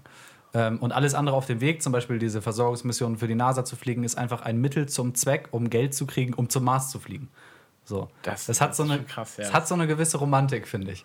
Aber ist denn, ich weiß nicht, was, was soll man davon halten, dass Menschen, dass man irgendwann sagt, lass uns einfach den Mars besiedeln? Ja, es, Es ist, ist, die- ist die Frage, es entsteht dadurch eine, eine kranke neue Ja, das Science-Fiction-mäßige Problem ist, man hat zwei ja, also mehr das- Klassengesellschaft? und das Geile mit Elon Musk ist ja, dass wir das erleben werden. Ne? Er sagt, in drei bis fünf Jahren sind wir auf dem Mars. Glaubt ihr daran? wenn er- Ich Nee, kann ja, das ist das Bei, bei Elon Musk muss man alles immer so mal Faktor 3 bis Ja. 100 nehmen, aber Ja, so, selbst wenn du es mit Faktor 100 ist 5 übertrieben, nimmst, dann sind wir in aber- 20 Jahren auf dem Ja. Wann wird das Tesla Model 3 denn ausgeliefert, by the way? Was In so 100 Jahren, keine Ahnung. es wurden schon die ersten ausgeliefert. Echt? Ja, das wusste ich gar nicht. Letztes Jahr schon. Ja. Tesla hat jetzt gerade wieder Zahlen veröffentlicht. Einen Tag nach dem Launch von der, ähm, Die sind schlau, ne? ja, die haben über, über eine halbe Milliarde Minus gemacht im letzten Quartal. Und die Aktie ist trotzdem gestiegen. Eine halbe Milliarde minus. Ja, irgendwie. Der Typ kann machen, was er will und er wird einfach gefeiert. Also es ist Er ist, er ist der. Tony Stark unserer, was, unserer Generation. Es Ich gibt frag mich Tony- aber auch ein Es bisschen- gibt Tony Stark gar nicht. Ist der Oder Tony Stark unserer Generation. Ne? Ist der Typ wirklich so ein altruistischer Badass, wie er sich gibt? Oder ist er Ich einfach meine, du musst dir überlegen, er hat, nein, er hat diese Rakete, diese Falcon Heavy, darüber haben wir noch gar nicht geredet, in den, in den Weltraum geschossen. Oben in der Rakete drin ist ein roter Tesla, ein rotes Tesla Cabrio, wo ein Typ, also eine Puppe in einem Weltraumanzug drin sitzt Ja. und dieser Tesla spielt Space Oddity von David Bowie in Dauerschleife. Na? Das ist in, diese, in dieser Rakete drin? Ja, ja, Das, Ding gibt's fliegt einen Live- aktuell durch das den kann- Weltraum. Das kannst du einen mit Live-Feed. Ja, die angucken. Kuppel ist ab. Das, Ja. das Auto fliegt durch den Weltraum. Ja. Mit David Bowie in Dauerschleife. Ja, super geil. Hast du das Foto nicht gesehen? Nee. Nein. Es gibt ziemlich- auch irgendwie einen Stream von wo 22 Minuten, das in so ein. Äh, Das heißt, so da ist nur diese Puppe drin. Äh, das größere Also Problem kein aber bei der Mensch. Besiedlung Auch halt kein ist Hund. nicht, nicht unbedingt. ich glaube, du wusstest das gar nicht, Lorenz. Ich wusste, habt immer irgendwas gehört von wegen Tesla durchs Weltall, bla bla bla, aber ich habe mir da nicht so gedacht. Ich dachte halt so, Nein, ja, der hat das wirklich gemeint. Der hat oben in die Rakete einen Tesla reingepackt. Ähm, finde find ich aber geil. Und zwar seinen Also, eigenen. Se- Sein, seinen ursprünglichen Tesla Roadster, also das, Ding, was auf äh, Der, Lotus der auch so scheiße Basis war. ist, der auch Ja. nur 200 Ach so, ich dachte, das wäre der neue. Nein, nein, nein, der, Tesla al- se- sein eigener, alter Ah, okay. Tesla Roadster, in, die Farbe war Midnight Cherry. Ja, ob das wirklich sein eigener ist, das finde ich natürlich fraglich. Das kann, weiß Ist ich auch nicht. irrelevant, Ist oder? nicht relevant, aber schon allein, dass das so kommuniziert wird, ist natürlich auch wieder ein Statement. Klar. ich habe Aber mich, ist in Ordnung. Wenn man ich habe mich, äh, Ich glaube, Manu möchte uns sowas mitteilen. Ja, äh, und zwar habe ich ein sehr, sehr, ich habe mal mich se- sehr lange mit Biosphären aus, also äh, Interesse dafür gehabt, also geschlossene Ökosysteme, die halt auf der Erde schon ausprobiert wurden, mit dem Ziel halt, man, wenn man halt äh, den Mars kolonialisieren will, dann muss man ja auch irgendwie von was leben. Und Und man macht muss Ter Terraforming. um, oder man macht Terraforming. Aber das- da reden wir gleich Da müssen wir noch drüber reden. Aber äh, die, gesch- geschlossenen Biosphären versucht man ja natürlich, dass der Sauerstoff- und CO2-Ausgleich so ist, dass es die, die er, echte Erdatmosphäre ähm, simuliert. Und das brauchen halt auch die Pflanzen, weil das einen gewissen Grad von ähm, Stickstoff, CO2, Sauerstoff ähm, in der Luft sein muss, damit diese äh, äh, äh, Pflanzen existieren. Und das ist krass, weil die meisten Biosphären nach einem Monat halt eingebrochen ist und es ist interessant zu sehen, an was die teilweise zusammengebrochen sind, also Kleinigkeiten. Das beispielsweise bei einer Biosphäre, die in Arizona steht, Biosphere 2 heißt die, ähm, da war es so, dass die zu viel Beton verbaut haben in der Außenstruktur was dazu geführt hat, dass, aus, dass der Beton über mehrere Wochen zu viel CO2 aus der Luft gezogen hat. Und das dazu geführt, dass das, das komplette Biosystem umgekippt Das ist. ist extrem fragil, ne? Das gleiche ist irgendwie mit Ameisen, die sich zu schnell ermehrt, äh, vermehrt haben in einem zweiten Experiment und dadurch zu viel CO2-Ausstoß war und das Ganze dann in die andere Seite umgekippt ist. Also so, solche Kleinigkeiten, an solchen Kleinigkeiten hängen wir uns momentan noch auf, was die Erzeugung eines geschlossenen Ökosystems halt herangeht. Deswegen ist, glaube ich, die Reise an sich noch nicht mal mehr das größte Problem. Das ist gar kein Problem, die Reise an Ähm, sich. Wie lange dauert das eigentlich? Das Dauert irgendwie 500 Tage. Das kann ich daran, äh, das weiß ich da deswegen, weil es auch ein anderes Experiment ge- Das kam wie aus der Pistole. Ich mal sagen. stark. Äh, das, das Experiment hieß Mars 500. Okay. Das ist ein russisches Experiment gewesen, ähm, wo es darum ging, Personen für ähm, eine komplette Marsreise isoliert in einer Station zu lassen. Einfach als soziales Experiment, aber auch um zu gucken, wie die Rationeinteilung ist, was man beachten muss. Und man braucht 250 Tage hin und 250 Tage zurück. Äh, okay. und das Geile ist halt, Aber Mars wäre dann eher grundsätzlich so konzeptionell One-Way erstmal, ne? So, wenn man da so eine Kolonie aufbaut. Ja, auf jeden Fall. Ja, ne? Ja, ich glaube schon auch. Also dahin zu fliegen, um mal da gewesen zu sein und ein Foto zu machen, ist, glaube ich, nicht zwingend die Reise wert. Wollte gerade sagen, wenn du ungefähr ein Jahr fliegst, Also ja nicht ganz ein Jahr, aber- aber so acht Monate fliegst. Das Ding ist halt, aber das muss man sich nochmal vor Augen führen. Wenn das, wenn das irgendwann, ähm, wenn das irgendwann realistisch wird für 100.000 US-Dollar, das ist natürlich immer noch eine horrende Summe. Aber ähm, es gibt schon unglaublich viele Menschen, die sich das, die sich das easy leisten könnten. Und wenn sie sich nicht easy leisten könnten, die darauf sparen. Dann nehmen sie einen Kredit auf der Erde auf und Dann nehmen zum Mars. Dann und dann, Was willst du tun? Ich Was bin willst mehr du? Planeten. Ja, ich bin stimmt ganz schön weit weg. Gibt es wohl. Mars-Schufa? Ist das dann planetarisch Ist auch übergreifend? die Frage, hast du da Internet oder was wollen die Menschen da? Ansonsten gehen, kriegen die sich doch instant in die Wolle. Du bist dann, du bist dann auf dem Mars. Du hast dann wahrscheinlich ein eigenes Internet. ja, da Aber du ja- kannst, das, ja, du kein kannst das Internet nicht Inhalt. synchron zwischen, Ja, viel zwischen zu- Erde viel und zu weit Mars, ähm, also synchron halten. Du kannst dann so die Yahoo News von 2002 empfangen. als wir uns mal das erste Mal darüber unterhalten haben, ist ich meine, jemand in so ein Hoch rausgeflogen. Da kann man einfach sagen, so, ey, ey, äh, auf der Raumstation ISS, ey, ich habe doch Endes wie Sau bestellt. Ah, scheiße, das stimmt, okay, zack, neue, neue Rakete hoch und dann kannst du das einfach nachliefern. Also das ist jetzt so, so eine Art und Weise Für 10 Millionen. Nee, für 10 Millionen. ich hatte süß sauer, Alter, was ist los? Das hat irgendwie, ich finde, das hat dieses ganze, wir fliegen zum Mars, lass mal einfach machen, hat so eine gewisse abstrakte wissenschaftliche Romantik, die, die man irgendwie sonst vermisst, so dieses einfach so, einfach machen. Ja, es ist halt sehr visionär. Ja. ich glaube, das Es ist aber ja- genau das Ding, was die Leute halt auch an. Äh, Es muss ja nicht von vorne bis halt hinten so mit anziehend einem, finden. genau, es muss ja nicht so eine von vorne bis hinten stringent durchgetakteten Businessplan dahinter liegen, wir fliegen dahin, weil Genau. das und das und das, sondern wir machen das einfach. Mal gucken, was passiert. Solange das nicht staatlich ist und solange das nicht, äh, solange das nicht unsere Atmosphäre völlig verpestet und solange das niemandem schadet, kann uns das ja komplett egal sein. Das ist ja privates Geld, was irgendwelchen Menschen gehört, die das da reinpulvern. Und wenn das klappt, ist es umso geiler. Und wenn nicht, dann Ja. kann es das wirklich Wumpe sein. Also, Aber ähm, das ist, glaube ich, diese Faszination mit dieser ganzen Nummer ist halt genau dieses, äh, weil man so drauf äh, erpicht ist, okay, das machen Leute, um irgendwie auch einen finanziellen Zweck dahinter zu haben. Und diese Motivation von wegen, okay, das ist eine Idee, die wir einfach, die wir einfach machen wollen, egal, scheiß auf die Kohle, machen wir es jetzt einfach mal, dass die Leute daran halt auch so geil finden. Finde ich ja auch geil. Ich kann mich ja nicht, selbst, selbst nicht raussprechen. Ich finde das total geil. Ja. Ne? Also dieses, dieses äh, machen wir einfach mal so, weil. Ja, Das ist ja auch irgendwie Musks genereller Ansatz. Ja. Er sucht sich auch diese revolutionären Themen, weil er weiß, jetzt auch mit Tesla im kleineren Maßstab, wenn das gelingt, dann ist es ein Billion-Dollar-Business und er macht fett Kohle. Er hat damit. einfach diesen, diesen leicht, leicht stupiden, kindlichen Ansatz, Mhm. so wie ähm, Panasonic liefert mir nicht genug Batterien, also baue ich halt einfach die größte Batteriefabrik der Welt. So. Na, das ist halt irgendwie so Mhm. Ja. ein Ansatz, so, okay, warum funktioniert das nochmal? Mhm. So. wo, woher kommt ursprünglich diese ganze Kohle her? Von PayPal? Ja, von Ja, PayPal. PayPal. Sein Startkapital ist, also nee, er hat eine, eine Firma gegründet, die von einer Firma gekauft wurde, die von einer Firma gekauft wurde, die dann PayPal wurde. ähm, und hin und her und her und hin, was dazu führte, dass er ähm, 11 oder 16 Prozent Anteilseigner an PayPal war. Und das hat er dann verkauft für 165 Millionen US-Dollar oder so ähnlich. Und das war Was das ja so Startkapital ist. für SpaceX. Er hat auch das erste, was er gemacht hat, war Was durch SpaceX, bevor er Tesla ja, gemacht hat auch? ja, ja, ja, deutlich vorher. Vor allem mit 150 Millionen so eine, Fir so eine Raumfahrtfirma zu gründen, ist auch schon mutig. Ja, er Ja. hatte ja am Anfang, ähm, am, am Anfang war ja seine Idee, nur im Prinzip so einen Stunt zu machen, so einen PR-Stunt. So eine Rakete Richtung Mars, fertig. So einfach so, als PR-Stunt. Aber es gab da schon das Ziel, dass er damit äh, später Autos bewerben will oder irgendwelche Tunnel. oder wollte er einfach Ich habe Genau. große Vision von meinem Tesla im äh, Space Oddity. Hey, wo, wir jetzt, wo wir jetzt sowieso beim Sammelthema Musk sind, wollen wir noch ganz kurz über die Flammenwerfer reden? Das habe ich auf Facebook mal gesehen, aber ich war immer zu faul, mir diese Videos anzugucken. Was, was also pass auf, ich, ich roll das nochmal ganz kurz auf.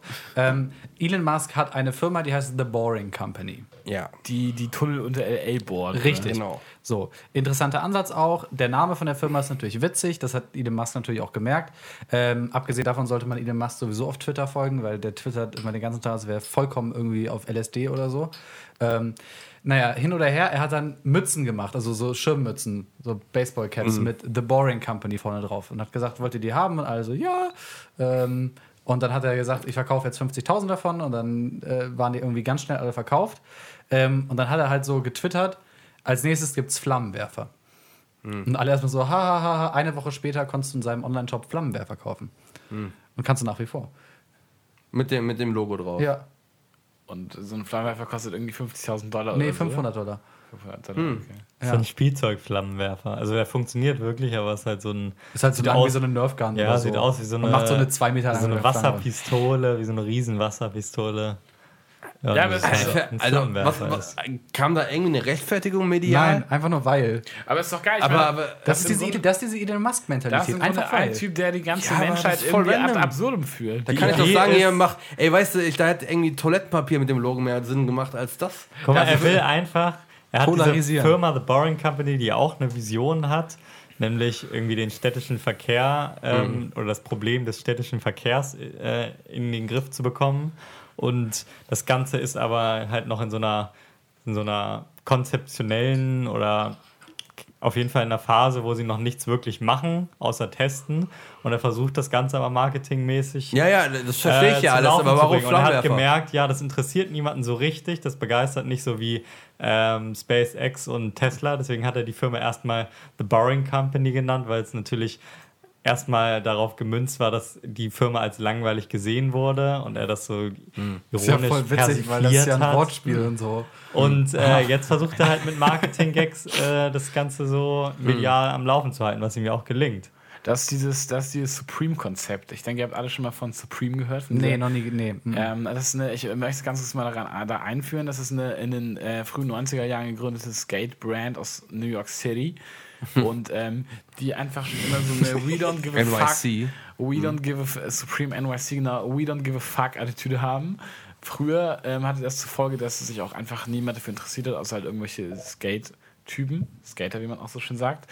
Und Skate-Typen. ähm, das hat aber ist darin gemündet, dass sie mittlerweile einfach auch diese ganze Streetwear-Szene ad absurdum führen, indem sie insbesondere Accessoires ähm, herausbringen, die sich die Menschen trotzdem kaufen, obwohl sie unfassbar absurd sind. Ich habe heute, heute zum Beispiel gesehen, die Sachen sind ähm, immer dann online zu erwerben oder im In-Store relativ teuer, aber es geht. Aber heute habe ich zum Beispiel gesehen, ähm, auf dem, ähm, dem Resale-Markt einen Supreme Klappspaten. Dann nehmen die halt, so, nehmen die halt einen Klappspaten von so einer Klappspatenhersteller, der so mittelmäßig gute Klappspaten herstellt für, sagen wir, 25 Euro, packen da so ein 2,5 cm Supreme-Logo drauf und dann kannst du den halt für 160 Euro auf eBay verscherbeln. Das ist, glaube ich, der Geil. ähnliche, der ähnliche Effekt. Also wenn du jetzt, Jonas, ein äh, The Boring Company Flammenwerfer hättest, wäre todesgeil.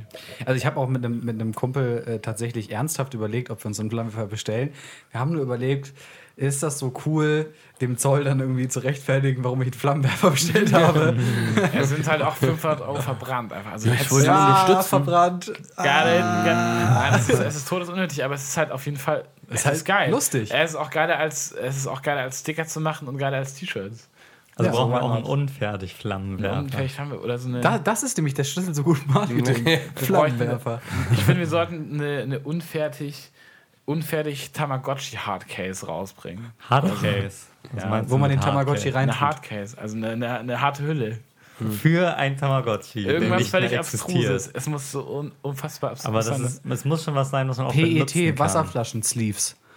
Zum Beispiel. So. Also Zum ihr merkt Beispiel. schon, wir sind daran, uns gutes Merch auszuarbeiten, sobald Jonas unsere CI aktualisiert hat. Ja, erstmal, Ja. ja. wir arbeiten da mit ver- vereinzelten Kräften dran. Also, ähm, ich Sommer möchte noch eine Abstimmung machen. 2018. Ich möchte Okay, eine, letzte Abstimmung. Letzte Abstimmung, dann ist äh, ähm, werden wir mehr als 15 Leute auf dem Mars sehen in unserer Lebzeit? Ja, Ja, glaube ich auch. Ja. Ja. aber Wer- werden, wir, eine vergessen. permanente Siedlung auf dem. Ja, muss ja irgendwie dann, ne? Oder nicht? Wie Nein, ich, also ich meine, wir vergessen, dass wir darüber, rum, darüber geredet Ach so, haben, ja, wenn wohl. es soweit ist.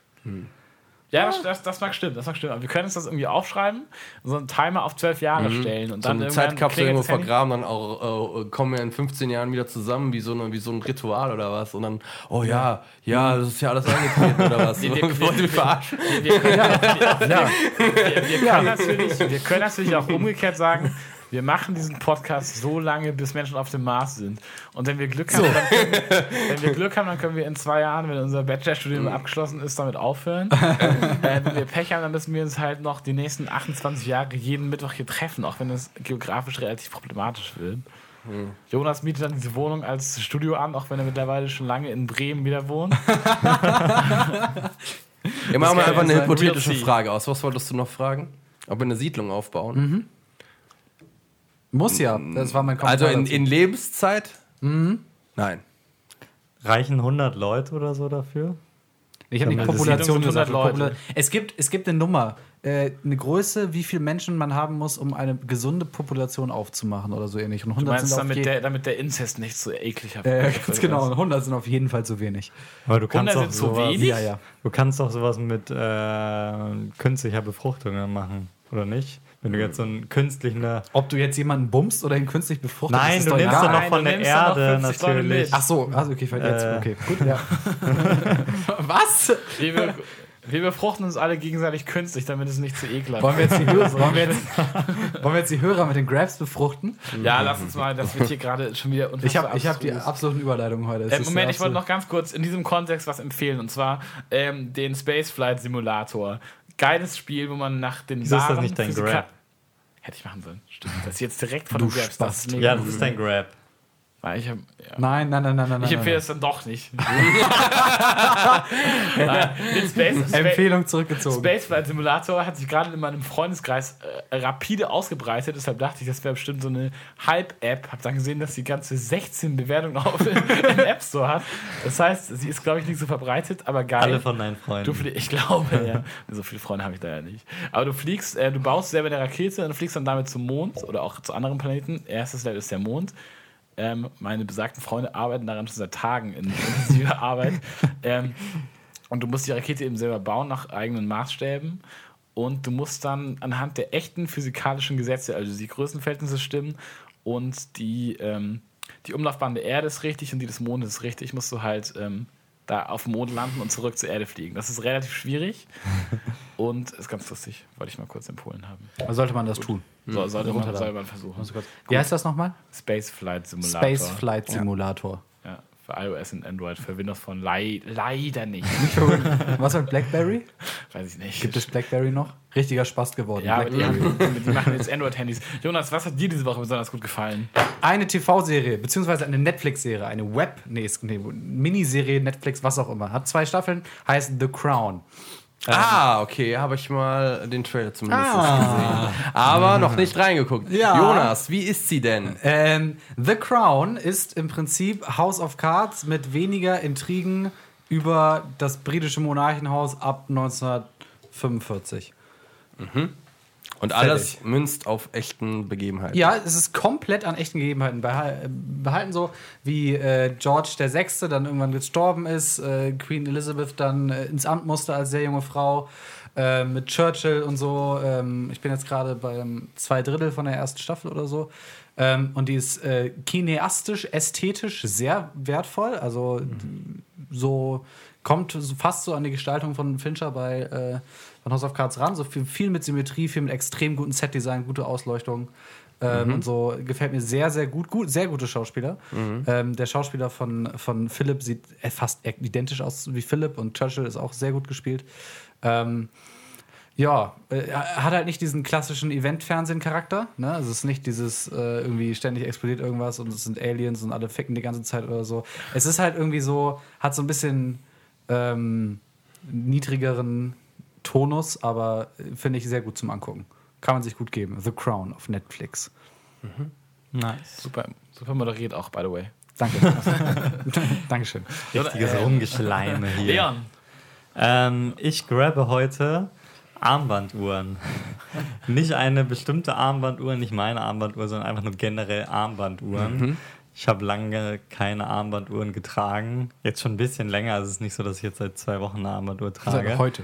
Aber ähm, einfach nur daraus gemünzt, dass ich vorher halt, da sind wir wieder ein bisschen auch bei dieser Handy-Geschichte, ähm, immer mein Handy verwendet habe zum, zum, ja, zum Uhrzeit-Checken, wie es halt ganz viele tun, weil echt wenige Leute nur noch Armbanduhren tragen. Und ich es immer ein bisschen albern gefunden habe, heutzutage noch eine Uhr an der Hand zu tragen, die dezidiert nur diese eine Aufgabe erfüllt.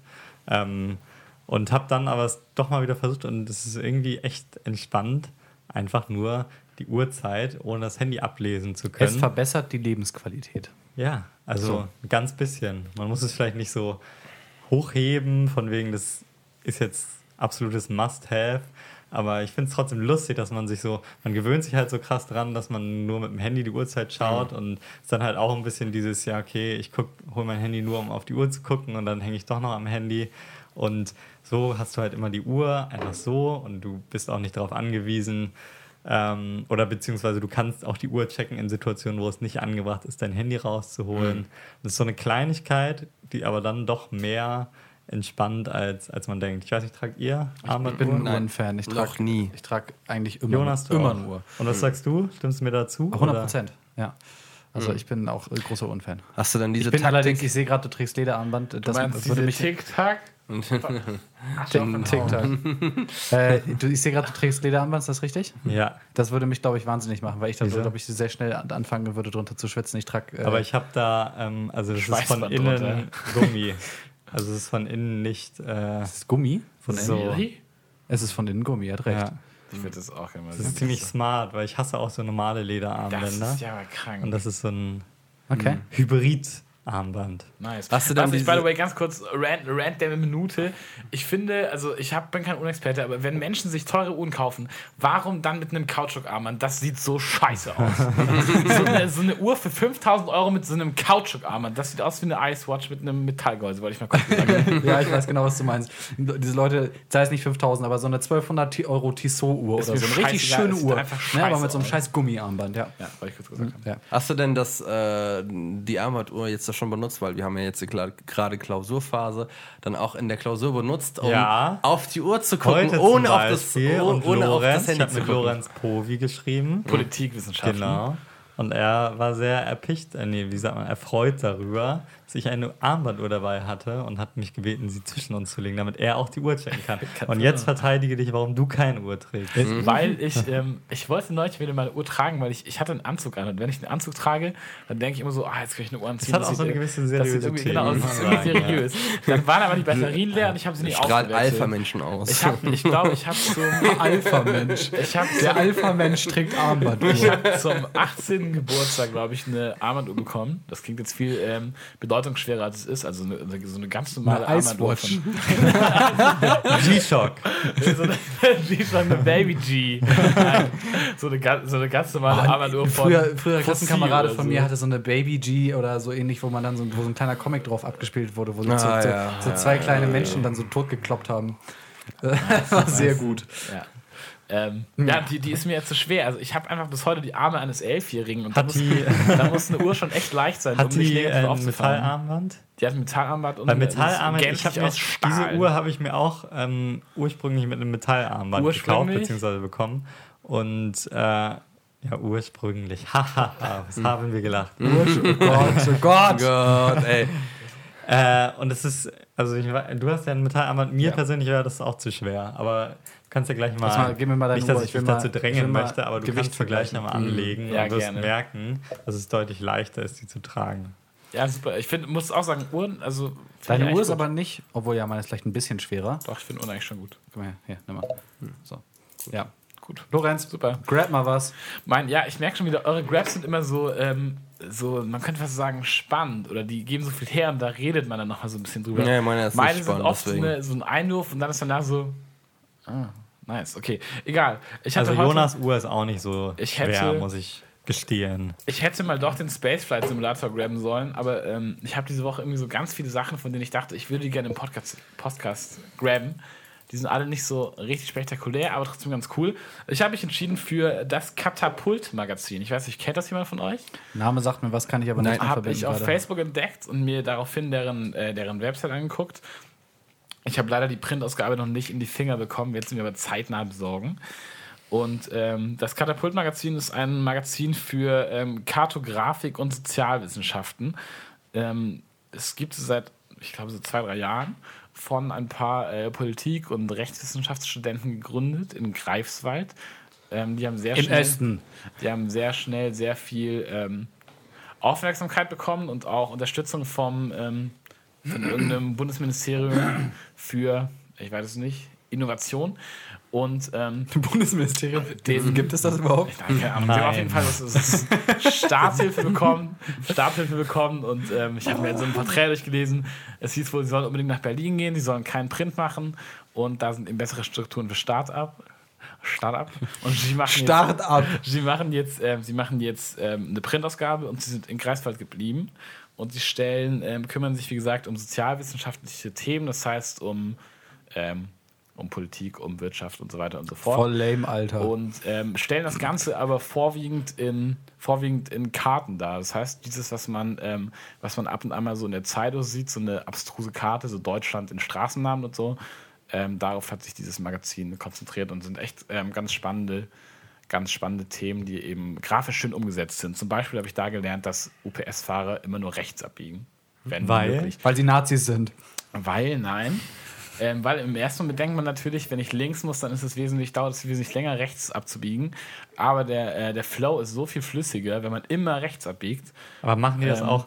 Also in, in so städtisch, in klassischen US-Städten kann ich mir das vorstellen, die so wie Blocks, also halt dieses klassische Blockschema, aber in so einer europäischen Stadt kannst du das Ja, da ich glaube schon. Und machen du sparst, also du sparst äh, signifikant viel Zeit, wenn du nicht an der Ampel quasi äh, warten musst, bis die Gegenspur dir dich reinlässt, quasi, also Genau. dich durchlässt. So. Also die fahren natürlich teilweise mehr Strecke. Also aber, würden die auch ähm, dreimal rechts abbiegen, ja. statt einmal links Ja. abbiegen. Also die biegen quasi nur dann, ähm, ich weiß natürlich nicht, wie konsequent das in Deutschland umgesetzt wird, aber ich glaube wirklich auch, also ist zumindest die Vorgabe sehr konsequent. Müsste man mal drauf achten, man sieht halt leider nicht so oft UPS-Autos. Ähm, die biegen auch dann ähm, rechts ab, wenn es links direkt um die Ecke ist. Das heißt, nur wenn man rechts nicht abbiegen kann oder wenn es halt verkehrstechnisch sehr viel sinnvoller ist. Also ich glaube nicht, dass die jetzt rechts auf die Autobahn fahren würden, wenn sie eigentlich links müssen. Aber ähm, auf kurz oder lang sparen die wirklich Unmengen an Sprit dadurch, dass sie immer rechts abbiegen. Und die Strecken sind zwar länger, die sie fahren, aber ähm, es ist halt ein viel besserer Fahrflow und du stehst halt nicht immer auf der Straße und musst warten, bis du links abbiegen kannst. Also die, genau, wie gesagt, die behandeln so ähm, verschiedene sozialwissenschaftliche Themen, obwohl ich jetzt zum Beispiel schon wieder nicht weiß, wie das zu Sozialwissenschaften passt. Aber ähm, das Katapult-Magazin kann ich nur Fände ich aber interessant. Ich denke, auch die Printausgabe ist bestimmt gut. Erscheint vierteljährlich meines Wissens. Ja, mein Grab der Woche ist ein sehr unspektakuläres Ding. Äh, wir haben so ein bisschen Heimwerk, geheimwerkt in der letzten Woche und ein paar Sachen angebracht. Und wir hatten vorher kein Gewürzregal. Und deswegen ist mein Grab der Woche Gewürzregal. In, keine, in keine, kein sp- spezielles Gewürzregal, sondern einfach nur ein Gewürzregal. Das weil ich Frage gemerkt gewesen. habe, das sieht, ist nur op, nicht nur optisch schön, weil es äh, macht eine Küche zur Küche, sondern es ist auch Küche. praktisch. Küche. Küche. Ja, also. Äh, Wie kann man, beschreib das mal bitte so ein bisschen, dein Küchen, äh, dein wir haben extra zwei geholt, Eins für die wir nebeneinander ne? angebracht haben mit so einem kleinen. Wir haben das alles symmetrisch natürlich ausgemessen, so wie man das macht, ne? ganz professionell. Man muss ja auch was fürs Auge haben. Und dann ist in dem einen sind dann eher so die typischen Sachen, so Salz, Pfeffer. Äh, auch also so was mit Zucker, weil man kann ja auch Zucker und Honig noch drin reinmachen irgendwie ins Essen. Und dann rechts, was, war das, was war das denn gerade für ein Kommentar? Man kann auch Zucker. Ja, ja, Echt? keine Ahnung, keine Ahnung. Und dann rechts sind dann so eher so die abgefahrenen, so das Curry und äh, so, so äh, das Knoblauch. Also so Gemahlen, so echt ein thematisch. exotisches So die exotischeren Sachen. Gewürz, so, also. ja, genau. Safran und so meinst Safran, genau, ja. Bo- Cayenne. Aber sind das so, Vanille. Du? Okay, das reicht. das würde bei Jonas drinstehen. Würdest, äh, hast, ist das denn so, dass es auf dem Boden steht oder so ein Nein, Teil, das was haben so wir extra hängt? so an, genau, an so einer hängt, Stange mäßig? Das hängt extra über den, äh, über unseren äh, Küchentisch, wo wir die ganzen Sachen zubereiten und dann kann man einfach die Sachen rausziehen, drauf machen, zack, wieder reinstellen, wunderbar, kein Thema. Und ich könnte mir vorstellen, ähm, dass man tatsächlich die Gewürze mehr nutzt, wenn man weiß, wo sie stehen. Genau, wenn man das glaub ich Eben, genau. Man weiß genau, wie voll die ganzen Sachen noch sind. Man hat das nicht irgendwie im Schrank drin, sondern, ja, ich- keine Ahnung. Es, äh, man ist sowieso an dem Tisch und dann kann man noch mal reingucken, so, ach, weißt du was, Rosmarin ist eine gute Idee. Zack, machen wir mal drauf, zack, und schmeckt so, so, sofort besser. Das ist äh, Inspiration, einfach wenn man geradeaus guckt aufs Gewürzregal. So. Für die- alle Leute, die sich kein Gewürzregal bis jetzt angeschafft haben, ist eine Investition wert. Und es kostet auch nicht viel. Ne? 10, 15 Euro bei Ikea kriegt er zwei Stück hinterher geworfen, von daher. Ich dachte, ihr habt das selbst gebaut. Nein, Ikea. So, du, meinst Heimwerkermäßig. Ja, wir haben halt viel Sachen installiert. Er hat, sich, er hat so. sich einfach einen Ikea Kallax an die Wand gehängt. Bei Manu gibt es Kallax für alles. Ich möchte an dieser Stelle, wo wir bei Gewürzen sind, vielleicht mal kurz auf den Weg geben, benutzt mehr Pfeffer. Ich habe das in letzter Zeit irgendwie so beim Kochen immer mal so ein bisschen gemacht, also mehr Salz und deutlich Pfeffer. So mehr Pfeffer. Pfeffer, Und Pfeffer ist ein extrem geiles Gewürz. Das ich. fällt dir jetzt auf, Jonas. Ja, nee, aber ich habe das ne, davor nicht Boah, so das schmeckt richtig. so langweilig. embraced. Das, warum ist das so salzig und so langweilig? Ah, Pfeffer muss man da reinmachen. Das ist clever, das ist Pfeffer. Nice, gut. Pfeffer. ähm, Pfeffer, ist gut. Pfeffer ist gut. Pfeffer ist schön. Pfeffer ist schön, das äh, Beste der Schönes Welt. Schlusswort, oder? Show, ja. Wir sehen Wir sind, wir sind auch schon wieder, weil wir haben letztes Mal gesagt, wir müssen nach jedem Podcast sagen, oh, wir nehmen ja schon so lange Okay, wie weit sind wir? auf. Oh, wir nehmen ja eine Stunde 20. Krass, da müssen wir wirklich mal aufhören. Ja, Genau, also, alles klar. Das Länger ist ist gut. so lang. Bis zur nächsten Ja. Woche. Auf Wiedersehen. Haut rein. Pausen. Tschüss.